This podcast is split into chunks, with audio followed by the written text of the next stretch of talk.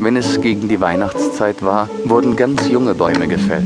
Bäume, die oft nicht einmal so groß oder gleichen Alters mit diesem Tannenbaum waren, der weder Rast noch Ruhe hatte, sondern immer davon wollte. Diese jungen Bäume, und es waren gerade die allerschönsten, behielten immer alle ihre Zweige. Sie wurden auf Wagen gelegt und Pferde zogen sie zum Walde hinaus. Wohin wollen diese? fragte der Tannenbaum. Sie sind nicht größer als ich, einer ist sogar viel kleiner. Weswegen behalten Sie alle Ihre Zweige? Wohin fahren Sie? Das wissen wir, das wissen wir, zwitscherten die Meisen. Unten in der Stadt haben wir in die Fenster gesehen.